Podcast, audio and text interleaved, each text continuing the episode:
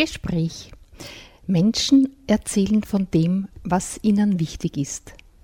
Eine Sendung von und mit Eva Schermann.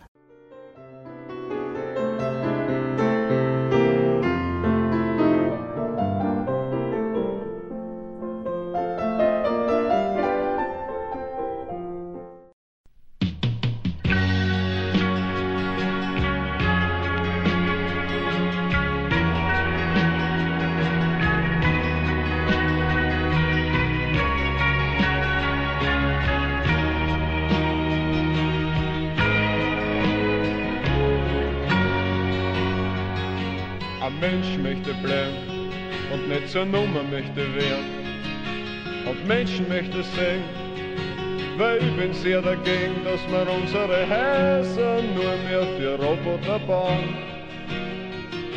Bedeppert nur ein Fernseher schauen.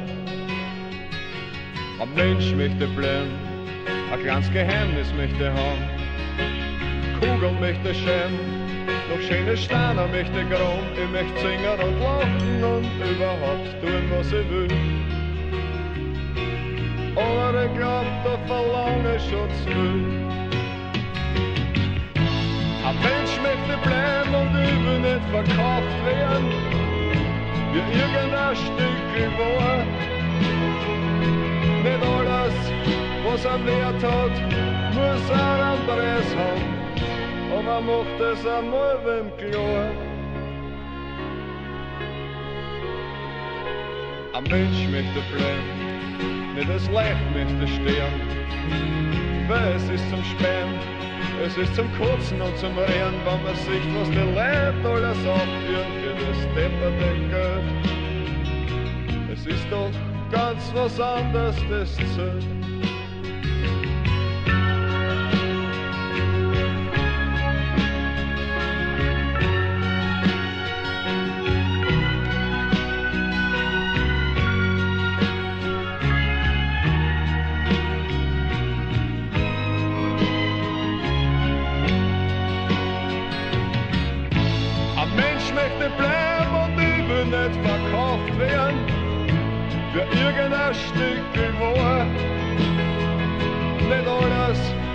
Was am Wert hat, muss auch einen Preis haben.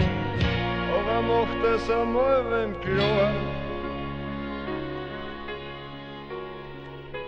Ein Mensch möchte bleiben, mein Leben möchte leben. Ein Mensch möchte bleiben und ich werde alles dafür geben, dass er das morgen erreicht hat und den ich heute noch träumt. Ich will nicht, dass sie irgendwas Zur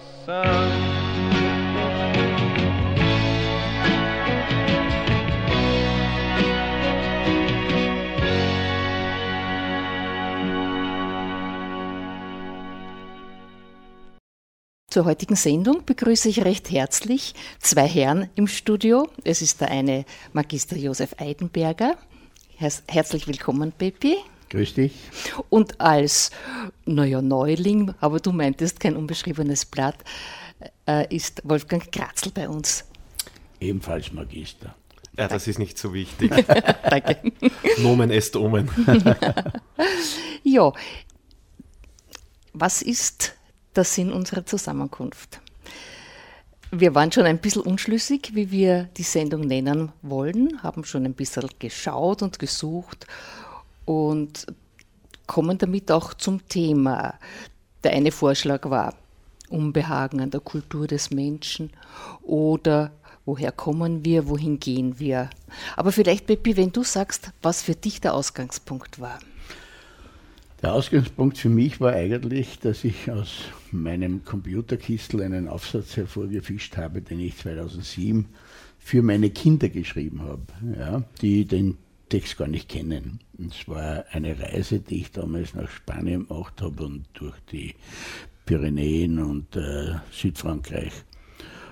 Und da habe ich eben, ist mir aufgefallen, wie eben in den entlegensten Regionen Menschen ihre Unterkunft gebaut haben, äh, Häuser gebaut haben, äh, Landwirtschaft betrieben haben, die aber jetzt verlassen wird ja, wie in vielen Bereichen äh, die Landflucht quasi stattfindet. Und was die Frage war, was hat diese Leute motiviert und dazu gebracht, in solche entlegene Regionen, ob bei uns in den Alpentälern und so weiter, zu gehen, um sich dort sozusagen ihre, ihr Leben äh, zu ermöglichen. Ja?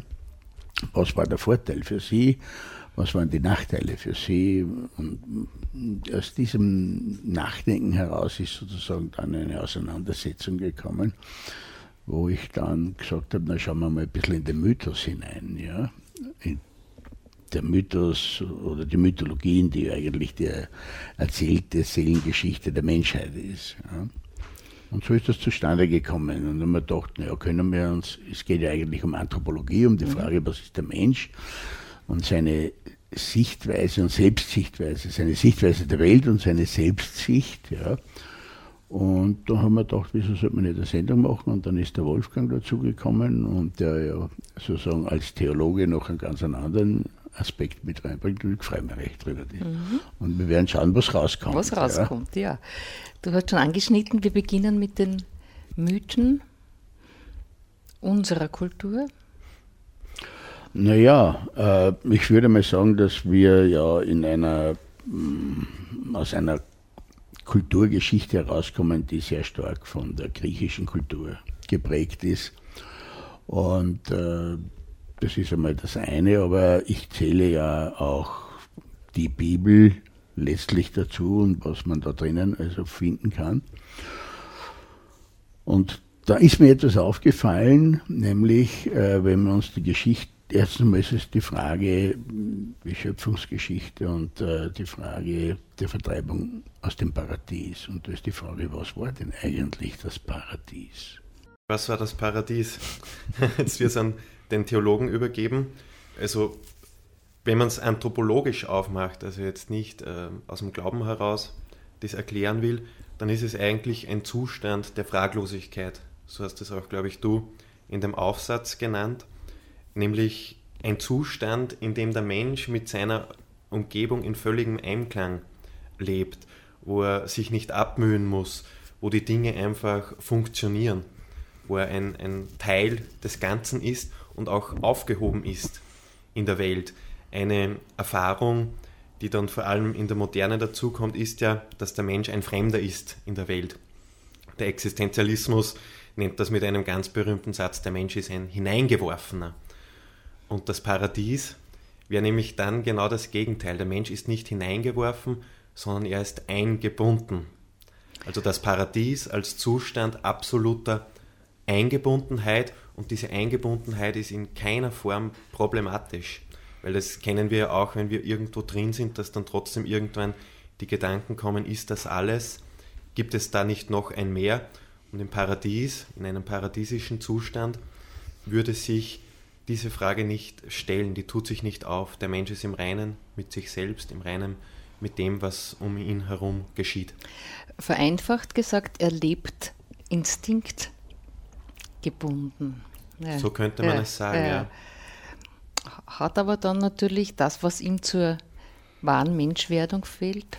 Das ist die nicht. Frage, genau, lebt der Mensch dort überhaupt? also ist das Paradies nicht eine, eine tierische Vorstellung mhm. eigentlich des Menschseins, mhm. dieser paradiesische Zustand. Naja, das ist ja, gibt es ja zwei interessante Aspekte. Zum einen hat der Mensch, haben Menschen immer wieder versucht, das Paradies bildlich darzustellen. Und interessanterweise, wenn man da einen Vergleich hernimmt, dann sind das immer Darstellungen, die so eine savannenartige Landschaften darstellen. Und das ist, so ist schon gemalt worden, bevor die Out-of-Africa-Theorie gekommen ist, dass wir sozusagen von Hominiden, die in Afrika sich entwickelt haben, herausentwickelt haben. Ja, also das ist das Paradies war also in Afrika, in einer Gegend, übersichtlich, freie Savanne, das eine. Das andere ist aber, dass wir uns wirklich fragen müssen, ab wann beginnt Menschsein was sind die Bedingungen dafür, ja wird es natürlich schon spannend. Gibt uns eigentlich auch die Bibel eine Antwort. Ab wann das Menschsein ja, beginnt. Ja, ja, aber da muss man jetzt ja. vielleicht dazu sagen, dass das natürlich keine historischen mhm. ähm, Beschreibungen sind, keine historischen Berichte, das ist uns jetzt, wo wir da darüber reden, vollkommen klar, aber vielleicht für die Zuhörerinnen und Zuhörer zu Hause, dass wir das nochmal festhalten, also dass es uns hier wirklich um eine Innenschicht des Menschen mhm. geht und nicht um, um einen historischen Ablauf der Dinge. Ja, ab wann beginnt das Paradies oder ab wann beginnt das Menschsein? Eigentlich mit dem Verlassen des Paradieses, mit der Erkenntnis, mhm. die ja dann dazu führt, dass mhm. der Mensch das Paradies verlässt. Also in dem Moment, wo der Mensch erkennt, ich bin Mensch, ich unterscheide, ich bin ein Gegenüber zu dieser Welt, zu meiner Umwelt, dort beginnt eigentlich das Menschsein. Ja, auch mit der Sprache hängt es ein bisschen zusammen. Genau, da gibt es dann auch diese mythologische Vorstellung, dass plötzlich Adam beginnt, die Tiere zu benennen. Und in dem Moment, wo der Mensch natürlich Dinge benennt, wo er sprachfähig wird und Sprache gebraucht, distanziert er sich auch. Also man sagt ja nicht umsonst, der Mensch entwickelt Begriffe, also er greift auf die Wirklichkeit zu, aber zugreifen kann er nur, weil er auch distanziert ist. Er muss sozusagen hingreifen mhm. mit seinen Begriffen, mhm. weil er nicht mehr drinnen steckt in dem mhm. Ganzen. Mhm. Also Sprache wäre dann auch so eine Art Brücke zur Welt, zum unter Anführungszeichen paradiesischen Urzustand, die der Mensch aber schon überschritten hat. Ja. Also er muss ja. sozusagen mit der Sprache wieder seinen Weg irgendwo zurückfinden in diese Welt, in die er ja herausgegangen ist, aus ja. der er herausgegangen ist.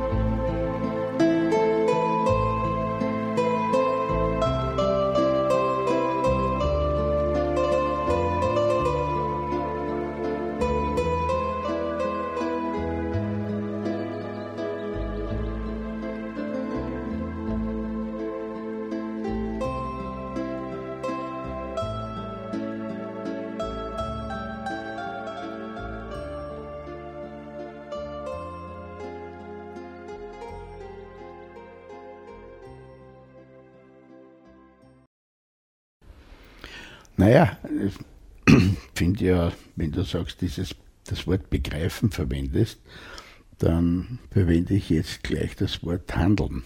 Mhm. Ja? Also die Hand des Menschen ist ein wesentliches Organ für das Begreifen der Welt. Ja? Und was also jetzt dazu kommt, ist, und ich nehme da ein Beispiel her, ja? nämlich auch wie der Mensch lernt, äh, in seine Umwelt einzugreifen. Nämlich sei es als Abwehr von Bedrohung, sei es um einen Jagderfolg ich sag jetzt, ja, zu haben. Man hat zum Beispiel in Georgien, in einem Gebiet, wo früher mal ein Fluss gewesen ist, äh, eine Ansammlung von faustgroßen Steinen gefunden, die also dort gesammelt wurden. Und man stelle sich jetzt vor, eine Horde wird bedroht. Ja, was machen die? Die werfen zur Abwehr einfach Wildsteine auf diese Horde. Ja? Aber dabei entwickelt sich vielleicht etwas, nämlich dass jemand immer gezielter erlernt, immer gezielter Steine zu werfen. Ja?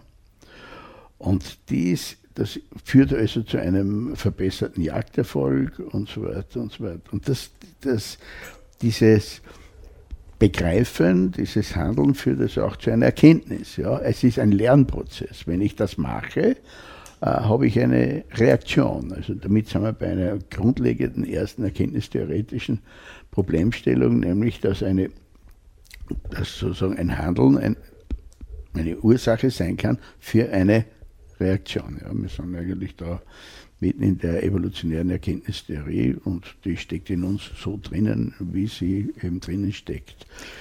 Gehen wir vielleicht noch einmal doch zum Schöpfungsbericht zurück im übertragenen Sinn. Denn etwas, was uns im Vorgespräch sehr bewegt hat, das war dieser Auftrag Gottes, was wir mit der Natur tun können, sollen, machen. Müssen eigentlich mhm. auch. Mhm. Also es ist ja dann dieses berühmte Wort auch, macht dir die Erde untertan. Und aus der Luther-Übersetzung dann äh, oft sehr problematisch auch äh, verwendet worden, nämlich im Sinne auch, ja, die Erde zu versklaven oder die Erde zu manipulieren, äh, schrankenlos äh, auf die Natur zuzugreifen. Aber man muss schon einmal festhalten, dass der Mensch natürlich derjenige ist, der sich diese Welt aneignen muss, einfach auch deshalb, um überleben zu können. Also ich bin der Meinung, dass dass diese Vorstellung eines Naturmenschen, der überhaupt nicht eingreift, der dann nur im Einklang mit der Natur lebt, dass das ein Mythos ist, dass es den so gar nicht gibt, sondern wo der Mensch ist, ist selbstverständlich immer auch Kultur, finden selbstverständlich immer Zugriffe und auch Übergriffe auf die Natur statt. Man muss dann halt fragen, ja, wo geht das hin? Ähm, Gibt es da nicht auch problematische Auswüchse? Also die moderne Umweltproblematik führt uns das ja auch vor Augen. Aber festhalten möchte ich so als unter Anführungszeichen anthropologische Konstante, dass der Mensch tatsächlich der sein muss, der sich diese Welt gefügig macht, einfach um überleben zu können. Ja, ich glaube, das ist ein typisches Menschsein. Also genau. Äh, aus dem kann er nicht raus. Ja, Kultur kommt ja aus dem Lateinischen und heißt Landwirtschaft, ja. Cultura. Es geht also primär zuerst einmal immer um Nahrungsmittelsicherung. Ja, und das ist schon klar. Und da lernt der Mensch, hat der Mensch gelernt. Äh, zum einen hat er mehr gelernt dabei. Ja. Äh, solange er als Jäger und Sammler ja, unterwegs war, ist er auch den Tieren mehr oder minder nachgegangen. Ja. Das ist mal das eine. Äh, kann, es ist also eher unwahrscheinlich, dass er eine ganze Tierart ausrottet. Es ist nicht denkbar. Ja. Äh, er ist klimatischen Verhältnissen ausgesetzt, Verhältnissen ausgesetzt gewesen, das ist auch klar. Ja. Aber diese, es macht euch die Erde untertan in dem Sinn, ja, hat dieser Satz hat meiner Meinung nach sehr wohl eine sehr wesentliche Bedeutung dahingehend, dass wir längst in eine Entwicklung eingetreten sind. Und jetzt machen wir einen Blick in die Gegenwart. Ja dass es um, um eine Ausbeutungsform geht. Während normalerweise, schauen wir bei uns früher, die Bauern haben ein, eine Drittelfeldwirtschaft gehabt. Also sie wollten der Natur einen Erholungszeitraum geben. Ja. Äh, die haben also ein hohes Interesse gehabt, dass sie ihr Land und nicht ausbeuten. Ja. Die haben auch in ganz anderen Dimensionen, in Zeiträumen gedacht. Ich denke, es geht bis in den Kirchenbau hinein. Man stelle sich vor, welche Dome die gebaut haben, mit dem Wissen, dass die 150 Jahre bauen werden, bis das der fertig ist. Ja. Das wäre heute undenkbar. Ja. Vielleicht wir denken schon nicht an unsere nächste Generation. Wir denken, wir haben sich da. Und jetzt ist eben ein Prozess entstanden und damit sind wir in einer unheimlich materialistischen Weltsicht, ja, nämlich, dass wir die Welt materialistisch betrachten, nämlich wir können sie zerteilen, zerlegen und so weiter. Dass wir sie nicht zusammenbauen können, ist eine andere Frage, wobei wir so selbst dort sind, dass wir jetzt sozusagen Kunstwesen ja, schaffen, indem wir, ich sage jetzt, Gentechnik ist zum Teil so zu betrachten. Aber es ist noch etwas. Man hat, man, wir sind so weit gegangen oder gehen so weit, dass wir sagen, äh, die Zerstörung der Welt ist ein Geschäft und wir reparieren sie wieder. Das ist wieder ein Geschäft. Und dieser Kreislauf funktioniert sicher so nicht. Ja. Das ist also, da sind wir in einer ganz, in eine richtige Falle hineingeraten. Ja. Aber da ist sozusagen die Kapitalgier und das, das hat uns da, die erschlägt uns dann. Aber das haben wir dann bei einem anderen Thema, das mhm. können wir später noch mhm. Mhm. erwähnen.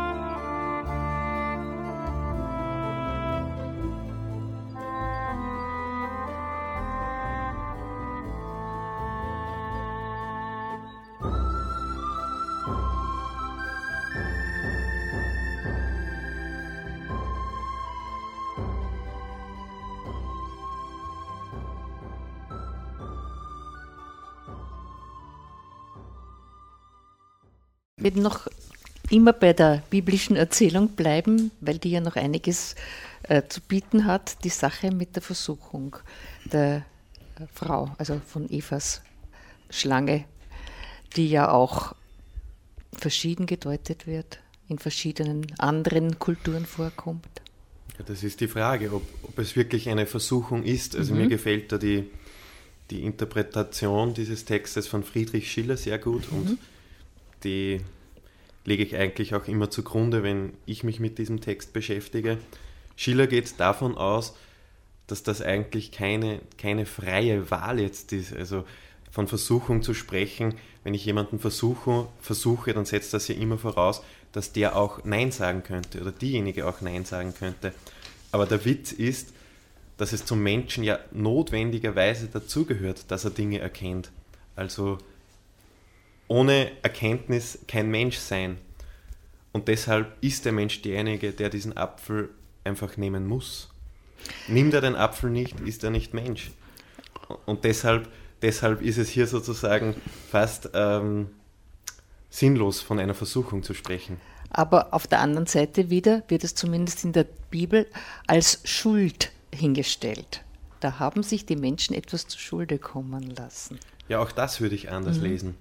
Also ähm, diese Schuld sozusagen, die daraus entsteht, weil sie diesen Apfel einfach fladern und auch essen und sich so erheben, gipfelt dann nach klassischer Ansicht ja in der Vertreibung aus dem Paradies. Und das würde ich aber nicht so sehen. Die Menschen erkennen, sie nehmen den Apfel und dann passiert etwas ganz Wesentliches. In ihnen kommt ein Gefühl der Scham hoch. Sie erkennen plötzlich auch ihre eigene Unvollkommenheit, ihre Minderwertigkeit vor diesem ganz idealen Begriff, den wir eben Gott nennen, und sie verstecken sich plötzlich. Und aus dieser ganzen Problematik von Scham, von Glauben nicht zu genügen, entsteht dann eigentlich alles Weitere. Also da kommt dann auch äh, das Verlassen des Paradieses plötzlich ins Spiel, die Menschen müssen sich beweisen gegenseitig, sie beginnen zu arbeiten, sich gegenseitig auch zu übertun, einfach um das, was sie sind und mit dem sie nur so schwer zurechtkommen, dass sie damit das überdecken können. Naja, möchte ich äh, ein, ergänzend einen Gedanken einbringen, der mir jetzt gerade gekommen ist. Nämlich, das Paradies ist eigentlich ein Zustand, eine Zustandsform, in der der Mensch nicht vor der Frage von Freiheit und Notwendigkeit gestanden ist. Und mit der Freiheit kommt sozusagen die Frage auch von Schuld oder nicht Schuld, der indirekte her. Er ist ja nicht ein, ein Lebewesen, äh, das ein Nestflüchter ist. Er ist quasi ja ein, Aristoteles sagt den Zonenpolitiker, ein Gemeinschaftswesen. Und in diesem Falle, sobald er sozusagen ein Gemeinschaftswesen ist, muss er sich Regeln unterwerfen. Weil sonst wird der Mensch des Menschen Wolf. Ja. Und in dem Augenblick entsteht also diese Regeln, beinhalten auch, dass er bei Übertretung sozusagen Scham empfinden muss. Es ist, er braucht auch ein, sowas wie ein Gewissen. Das ist dann zwangsläufig eine Notwendigkeit. Ja, dieses, also er wird, der Mensch wird zum Menschen, indem er sich als Gemeinschaftswesen sieht, mit, mit Regelsystemen ausstattet, die vielleicht am Anfang ganz wenige gewesen sind, aber man wusste, ich nehme jetzt ein Beispiel her, ja, nehmen wir eine Urhorde her. Die wird jetzt bedroht. Was muss die machen? Ja? Also Mütter, Kinder in der Mitte, außen die großen Alpha-Affen, die da mit lautem Gebrüll einmal jetzt versuchen, und die müssen mehr oder weniger die Tapferen sein.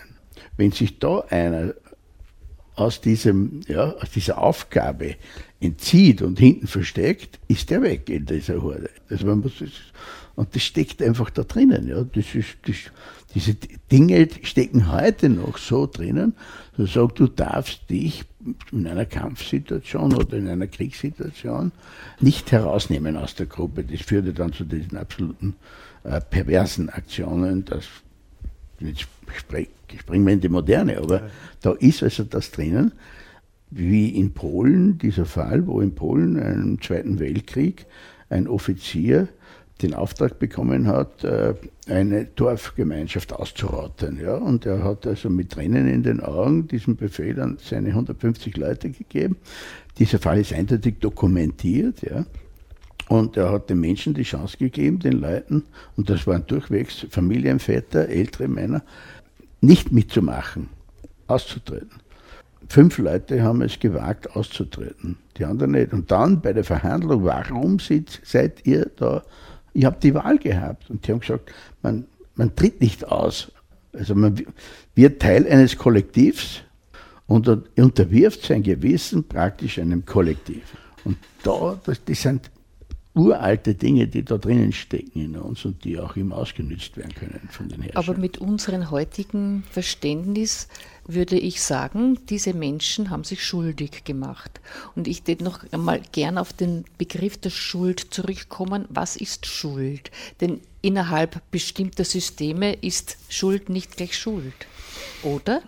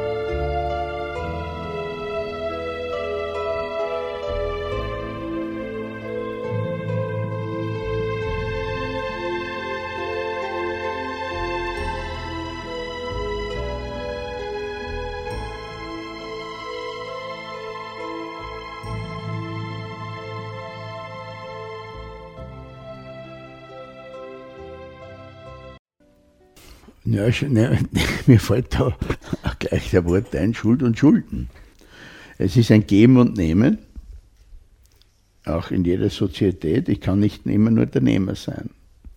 Also ich bin also dann auch jetzt kommen wir auf die Natur zurück, ich bin auch beauftragt, der Natur wieder etwas zurückzugeben. Und jetzt wären wir wieder dort, wo wir sagen, wo die eigentliche Übersetzung ja sein müsste von diesem Macht euch die Erde untertan. Ja. Erstens mal, was wäre gewesen, hätte Luther gesagt, macht euch der Erde untertan. Damit wäre sozusagen das weibliche Prinzip äh, hereingekommen. Ja, das ja eigentlich auch ein uralter, eine uralte Geschichte ist, die Gaia-Theorie, um das nur zu erwähnen. Aber nee, das andere ist, im wenn ich das nur sagen darf, im Hebräischen heißt ja die Übersetzung eigentlich belammen, also Lämmer. Das Wort Lämmer. Das heißt also, schützt eure Lämmer, also schützt die Erde. Und das, das kommt aber nicht heraus in dem Sinne, ja, diese, sondern es wird zu einer Ausbeutungsfrage. Wobei ja dieses macht euch der Erde untertan im eigenen Interesse wäre. Auch das du sollst nicht töten, das später dann ist, ist ja auch bis zu einem gewissen Grad im eigenen Interesse. Naja, wir haben, ich denke, dass der radikalste Kulturbruch, das wird sich noch herausstellen, gekommen ist, als wir begonnen haben, das Kohlenstoffzeitalter einzuführen.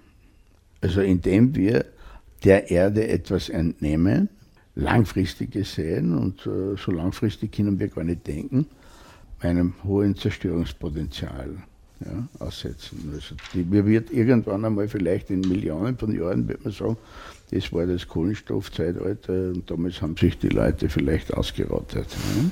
Könnte sein. Ja, da würde niemand mehr was sagen, wenn wir uns. Nein, da, da, bin ich, da bin ich nicht deiner Meinung, denn es gibt eigentlich einen Satz, der sehr wichtig oder etwas, was sehr wichtig ist. Eine Art, die eine hohe Überlebenschance haben will, braucht eine große Vielfalt. Und es wird sicherlich irgendwo Menschen geben, die sich auf die Situation noch anpassen können. Und du meinst, die werden das dann sagen? Und deren Nachkommen werden sozusagen ihre, ihre Geschichte erzählen dann. Ich würde wieder zur Bibel zurückkehren, denn die ist uns so ein bisschen eine Leitschnur in der Geschichte der Menschheit, denn mit Kain und Abel beginnt ja wieder etwas. Ja, ich sehe die Sache zwischen Kain und Abel insofern äh, interessant, als sie aus dem Wissen heraus, dass wir heute aus der Evolutionsgeschichte haben, aus der kulturellen Evolution, ja der Nomade vor dem Ackerbauern gewesen ist. Also der Ackerbauer ist der Sesshafte. Kein ist Ackerbauer, kein ist Städtegründer, kein ist der Erstgeborene. Aber warum ist eigentlich der, aber Abel ist der Zweitgeborene, er ist der Nomade, ja, er ist der Hirte, kann man sagen. Und da gibt es nun ein Konfliktpotenzial, nämlich der Ackerbauer, jetzt kommt etwas näher, der Ackerbauer sagt, das gehört mir. Dieses Land gehört mir. Damit sind wir sozusagen in der Besitznahme der Erde. Und während der Nomade früher gesagt hat, na, da habe ich meine Tiere geweidet und dort gehe ich wieder rein mit meinen Tieren und die fressen dir das ab, ja, dann haben wir sozusagen diesen Konflikt zwischen Nomaden und Ackerbauern. Und diese Konfliktform ist, zeigt sich in Afrika ganz spezifisch. Ja, dazu Bis in die Gegend. in Ruanda ja. war eine Frage von Ackerbau und Viehzucht. Ja. Da ist so, dass man ja sagen muss, Evolution, von der Evolution her, kulturellen Evolution her, ist ja der, wäre der Abel der Erstgeborene eigentlich, der, der Vorläufer. Mhm, mhm. ja. Aber in der Bibel wird das anders dargestellt. Das hat natürlich meines Erachtens, und bin ich neugierig, was du sagst, Wolfgang, eine nicht unwesentliche Bedeutung, nämlich damit kommt etwas daher wie Stammesvater, äh, es kommen Hierarchien daher, es kommen äh, Besitzansprüche daher und es kommen auch, sage ich jetzt, Verteidigungs- und Kriegsmaßnahmen daher. Ja. Also all das steckt dann da drinnen. Ja. Und damit würde ich sagen, finde ich, kommt also dieser Satz und kein, das Keinsmal. Ich habe mich dann gefragt, was ist eigentlich das Keinsmal? Ist das Keinsmal? Ja, sind das die Sorgenfalten von jemandem? Ja, sind es die Zornesfalten? Oder ist es sozusagen eine, äh, eine Notwendigkeit, zur Not auch zu töten, um seinen Besitz zu schützen. Meine Sichtweise. Ja, ja es, es sind interessante Herangehensweise. Zunächst möchte ich einfach einmal davor warnen, ähm, so mythologische Texte zu stark auch aus einer evolutionsbiologischen Perspektive zu lesen, weil es diesen Texten tatsächlich nicht um, um Aussagen der Evolutionsbiologie Na, geht. Man kann, man kann das tun. Das werfe ich Ihnen genau. nicht vor. Genau, das kann man sozusagen tun, aber der Anspruch dieser Texte ist ein anderer. Ähm, warum kein hier der Erstgeborene ist, der, derjenige, der sozusagen das Land kultiviert, glaube ich, hat einfach mit der altisraelischen ähm, Kultur zu tun. Der Erstgeborene ist immer derjenige, der sozusagen die Familie weiterführt, der das Leben weitergibt, gibt, der das Land erbt. Und man könnte da auch so sagen, der, der sesshaft wird, ist langfristig derjenige, der Erfolg haben wird, der das Volk weiterbringt. Und das sieht man ja auch an den gegenwärtigen Konflikten.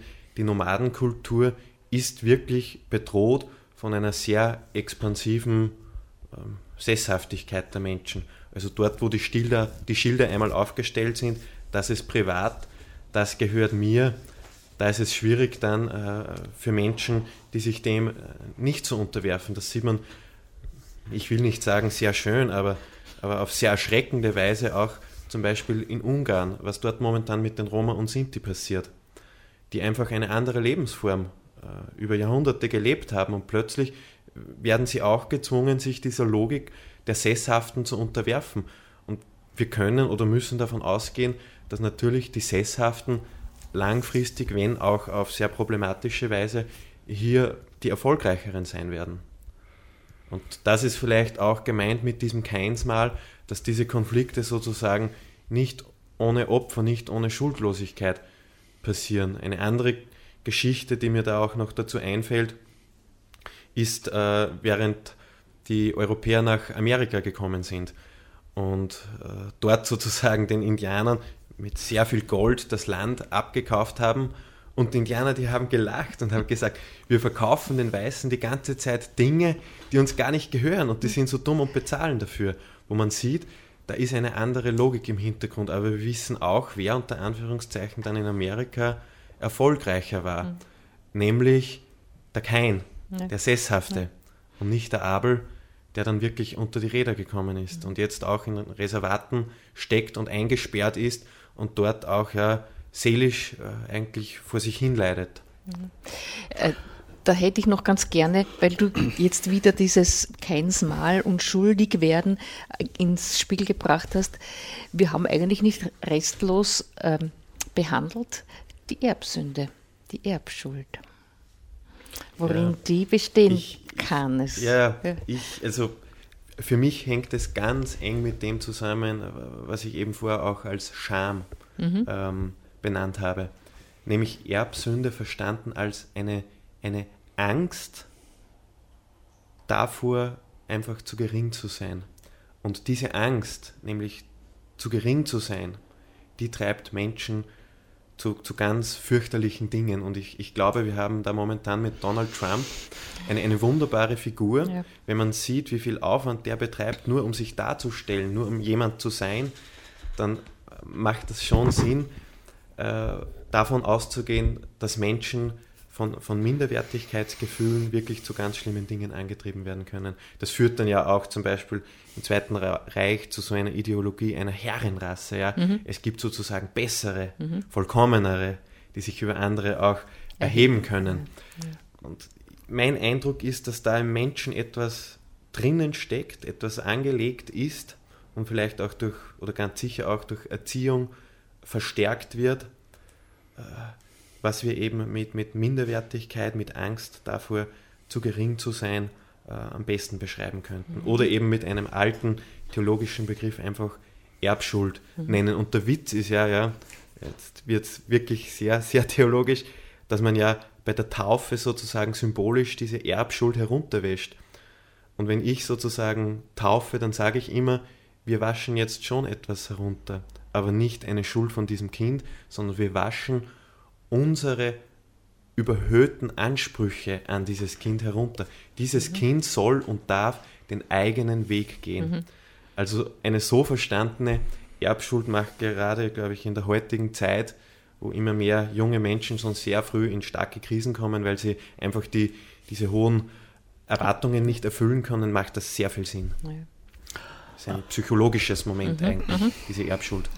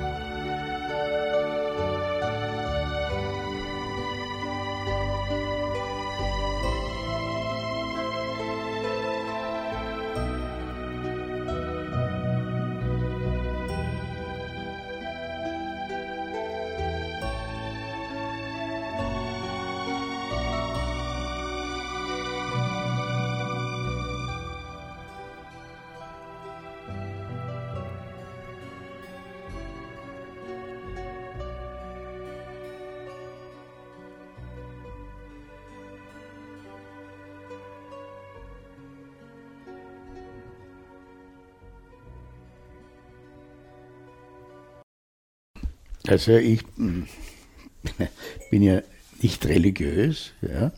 Aber du bist Psychologe. Oh, Psychologe. Von, daher, von, daher, denke ich, macht das ja trotzdem Sinn. Ja, ja. Nein, für mich ist, äh, und aus meiner mm, Lebenserfahrung und aus meiner also Auseinandersetzungen mit Fragestellungen, mit denen ich zum Beispiel als Routengeher konfrontiert mhm. war, ja, klingt jetzt komisch. Mhm. Aber ich, für mich ist längst die Frage des Begriffs der Sünde falsch. Also Erbs, das, die Erbsünde ist, äh, müsste eigentlich heißen Erblast. Aus meinem Verständnis heraus. Ja, aber was, was bedeutet denn Sünde? Also ich glaube, du operierst da mit einem Begriff von Sünde der, der, ist, äh, der landläufig wahrscheinlich mhm. so hinausgetragen worden Aber das ist, ist ganz so interessant. Ja, ja. ja. Der, aber, der aber sozusagen ja, aber mit dem, was damit gemeint ist, nichts zu tun hat. Nein, es ändert aber nichts, dass also die kirchliche Hierarchie mit diesem Begriff äh, hohe Lenkungskraft entwickelt hat. Ja, mit In der Vergangenheit auf jeden Fall, ja. ja das ist, so nicht, das darf man nicht vergessen. Ja. Da bin ich also, aber was die, Frage ist, die Frage ist nur, ob die Kirche sozusagen diesen Begriff verstanden hat. Das, das ist ja auch nochmal in Frage ist, stellen. Das ist eine eigene Fragestellung. Ja. Aber ich sehe es, und jetzt bin ich wieder bei dir, was die Frage der Scham anlangt. Ja? Äh, sind, wenn wir jetzt in unsere Geschichte, in die jüngste Geschichte schauen, ja, so sind wir die, ich gehöre zu der Generation, wo die Eltern im Krieg waren. Ja, die damals sozusagen vom Nationalsozialismus äh, beeinflusst gewesen sind, ja, und wo die nächste Generation, das war dann die 68er-Bewegung, äh, zum ersten Mal die Frage an die Väter gestellt hat, was hast du gemacht, Vater Thomas? Ja, in den meisten Fällen ist geschwiegen worden.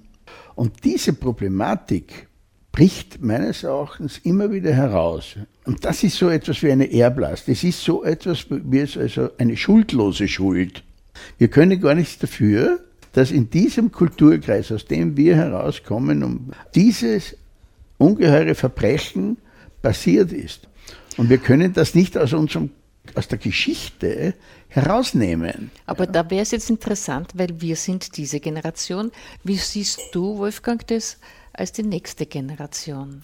Ja, also ich würde schon auch sagen, dass wir sehr verflochten sind in einer strukturellen Schuld. Also das ist momentan so der Terminus, der auch in der Theologie verwendet wird. Nämlich, äh, das beginnt ja schon beim Einkaufen. Also wenn ich einkaufen gehe, kann ich davon ausgehen, dass ich mit jedem Einkaufskorb diese Welt kaputt mache und, und sehr ja, fragwürdige Dinge unterstütze. Und, und in Wahrheit habe ich nur sehr begrenzten Spielraum. Ja, möchte ich das, möchte ich das nicht? Und, und werde ich da überhaupt noch mit meinem Leben fertig, wenn ich mir das immer vor Augen führe oder falle ich äh, in, in, Depressionen? Und da würde ich schon meinen, also wir stecken in, in zusammenhängender Schuld, in struktureller Schuld drinnen und es, es ist sehr schwierig, sich da herauszuwinden, weil das auch wieder nur insgesamt geht, in der Gemeinschaft. Also einer allein, glaube ich, steht da verloren auf weiter Flur und das würde den Einzelnen auch äh, vollständig überfordern. Also es braucht da gesamtheitliche Bewegungen. Das ist auch meiner Meinung nach die Politik gefragt. Also ich sage immer zu meiner Freundin, ich erwarte mir von der Politik, dass ich einkaufen gehe, ohne dafür ein schlechtes Gewissen haben zu müssen. Aber wenn ich jetzt die zwei äh, Aussagen vergleiche, für dich ist das, was deine Großelterngeneration gemacht hat, nicht mehr so präsent? Es ist schon präsent, aber ich muss auch dazu sagen, äh, im Nachhinein ist es so leicht zu urteilen. Ja? Mhm. Man hat sozusagen das alles für sich liegen in der Retrospektive und dann sagt man, das war richtig, das war falsch. Und in der Situation heraus ist es einfach so viel schwieriger, das zu entscheiden, wenn man vor die Wahl gestellt ist. Ich, ich bin ganz ehrlich und ich glaube, das, das müsste jeder auch ähnlich beantworten, dass ich auch nicht wüsste, was ich konkret tun würde. Es kann, glaube ich, nur die Situation selbst entscheiden, ob man dann ja zum Märtyrer wird oder sagt, okay, ähm, lieber mit dem Leben davonkommen, den Schaden so gering als möglich halten, aber ja, nicht ja, den eigenen ja, Kopf riskieren. Und, und alles andere, finde ich, ist, ist Wichtigtuerei und eine völlige Selbstüberschätzung. Ich glaube, die Erblast wird in jeder Zeit und in jeder Generation eine andere sein. So würde ich das jetzt klar, ich bei euch zwei klar, äh, ja, ja, glaube ich auch.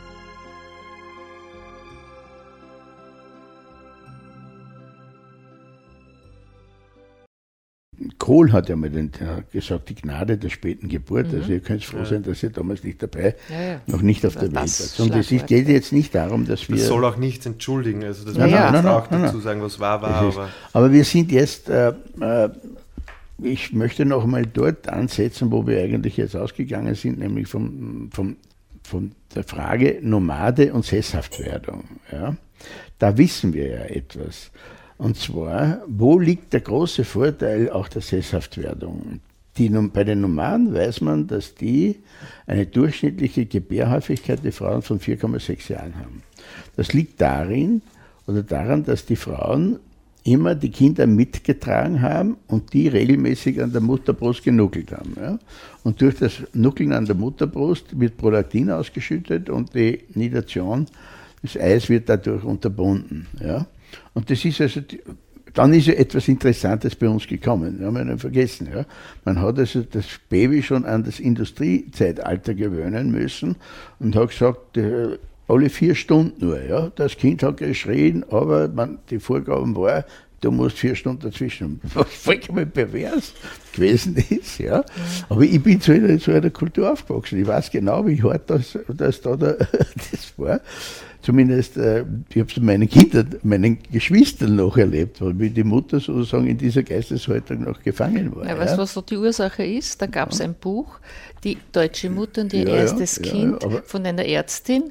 Äh, das war das Evangelium für diese genau. Generation. Aber in Wirklichkeit hat man, in Wirklichkeit hat man die, das Kind sozusagen, dem Kind ein Regulativ schon vorgegeben für das spätere Leben. Ja, das ist schon und jetzt, aber wenn, man weiß aber, wenn die sesshaft werden, ja, und Nahrungs-, andere Nahrungsmittel zuführen können, fällt die Gebärhäufigkeit auf 2,4 Jahre aber. Und da haben wir ja einen dieser Gründe, warum in Afrika, wo so durchwegs so viele Nomaden gewesen sind, die alle sesshaft wurden, ja, auch von den Missionaren zur Sesshaftwerdung gedrängt wurden, damit sie regelmäßig in die Kirche gehen können und so weiter, auf einmal eine unheimliche Geburtenrate da gewesen ist. Ja. Es gibt, und dieses Beispiel habe ich in einer anderen Sendung schon gebracht, weil wir das als Muster sehen müssen. Es gibt in Nordkenia, hat es einen Stamm gegeben, die haben Kamele gehabt. Das Kamel hat einen Weideradius von elf Tagen. Das musste alle elf Tage einmal zur Quelle. Ja? Mhm.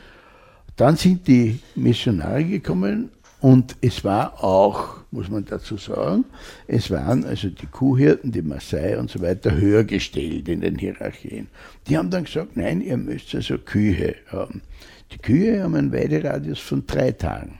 Also da muss spätestens noch drei Tage müssen die bei der Quelle sein. Was war aber innerhalb dieser Sozietät das soziale Regelsystem? Gab es genügend Futter? Gab es genügend Kamele? Wurde die Herde geteilt und der älteste Sohn durfte wieder eine Familie gründen? Mhm. Ja? Und das Bedürfnis, aber Familien zu gründen und so weiter und so weiter, das Regelsystem zu schauen, möglichst viele Tiere zu haben, das hat zu einer Überweidung geführt ja, und eigentlich dann zu Hungersnöten ja, geführt. Zum Gegenteil, ja. Das heißt, dieser Kreislauf von, von Sozialregeln, gebunden an die Natur und ihre und dem, was ist, wird, ist durchbrochen worden. Mhm. Ja. Und aber der Vorteil natürlich, der, sage ich jetzt, der Sesshaftwerdung und des Ackerbaus war, dass man auch ein Mehr an Nachkommenschaft auf einmal gehabt hat. Und das mhm. ist natürlich die Gene zu, mehr zu verteilen, ist natürlich ein großer äh, Vorteil. Oder war halt das Ziel der Sache. Ja, ja. Jetzt ja. muss ich euch etwas sagen. Nach einem Blick auf die Uhr müssen wir für diese Sendung Schluss machen, aber wir können so ein bisschen fantasieren, wie geht es in der nächsten Sendung weiter? Was meinst du, Wolfgang? Worauf ich sicher gerne auch einmal zu, zu sprechen kommen möchte, ist die Rolle der modernen Technik, mhm. auch in diesen ganzen Prozessen. Und ein zweites ist auch ähm, ein möglicher Titel für die Sendungsreihe war gewesen, auch das Unbehagen mhm. an der Kultur, mhm. dass wir vielleicht auch diese technische Entwicklung verbinden mit einem veränderten Lebensgefühl mhm. und wie mhm. das auch auf das Innenleben des Menschen wirkt und, und was es auch mit, mit dem Menschen macht. Was hättest du noch gerne? Da bin ich äh, absolut einmal bei dir, Wolfgang. Ich glaube, dass wir ja Folgendes sehen müssen. Der Versuch des Menschen, sich sozusagen über sich selbst klar zu werden. Und zwar ihm äh, Eigenschaften einmal oder ihn durch Eigenschaften zu definieren, äh, was ist normal, sein So-Sein zu definieren, wie es die philosophische Anthropologie versucht hat, die muss meines Erachtens einmal scheitern. Und sie muss deswegen zu scheitern, weil wir diese, den Menschen nicht mit wenigen Begriffen bestimmen können oder beschreiben können oder darstellen können. Das ist mal das eine. Das zweite ist, äh, wo ich gerne noch hinaus möchte, ist, dass wir auf der einen Seite sozusagen individuelle Ausstattungen haben, die aus der biologischen Evolution herauskommen. Also das, die, sind, die sind vorgefertigte ja, Elemente, a priori für uns Daseiende.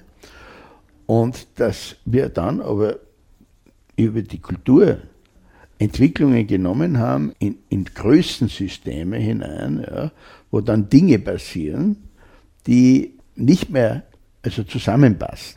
Ich bringe nur ein kurzes Beispiel. Das ist interessant. Je höher die Ränge, umso geringer die Verantwortung der Leute.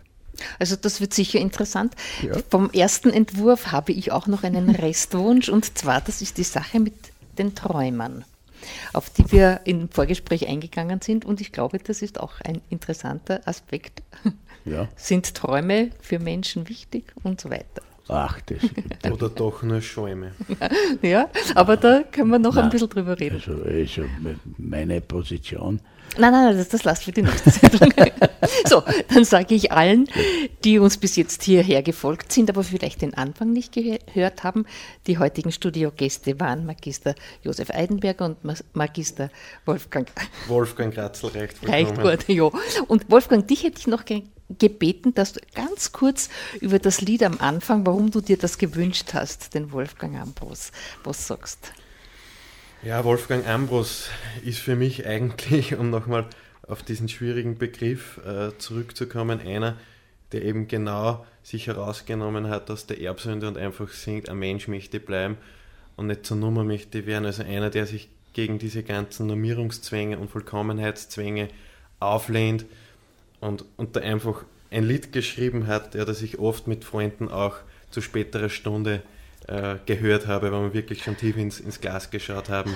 Und du, Baby, hast gleich zugestimmt. Ja, ja, absolut, absolut. Ja. Ich glaube, dass sie, da ist eine, eine Frage, ist ja da, ja, nämlich äh, Frage von Individualisierung und Kollektivisierung. Ja, Kollektiv und ich glaube, dass wir, aber da können wir dann ein ja, bisschen kulturtheoretisch reden, aber das machen wir bei der nächsten Sendung. Gut, dann Dankeschön für heute.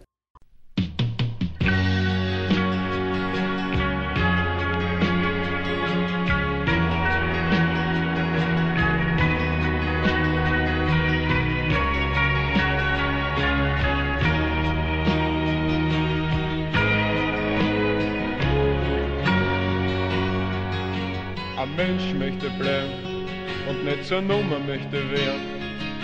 Und Menschen möchte sehen, weil ich bin sehr dagegen, dass wir unsere Häuser nur mehr für Roboter bauen. Bedeppert nur ein Fernseher schauen. Ein Mensch möchte bleiben, ein kleines Geheimnis möchte haben. Kugel möchte scheinen noch schöne Steine möchte grauen, ich möchte singen und lachen und überhaupt tun, was ich will. Aber ich glaub, da verlange ich schon zu viel. Ein Mensch möchte bleiben und will nicht verkauft werden, wie irgendein Stück war. Nicht alles, was er Wert hat, muss ein anderes haben aber macht es einmal wem klar. Ein Mensch möchte bleiben, nicht das Leid möchte sterben, weil es ist zum Spähen, es ist zum Kotzen und zum Rehren, wenn man sieht, was die Leute alles abführen für das depperte Geld. Es ist doch ganz was anderes, das zählt.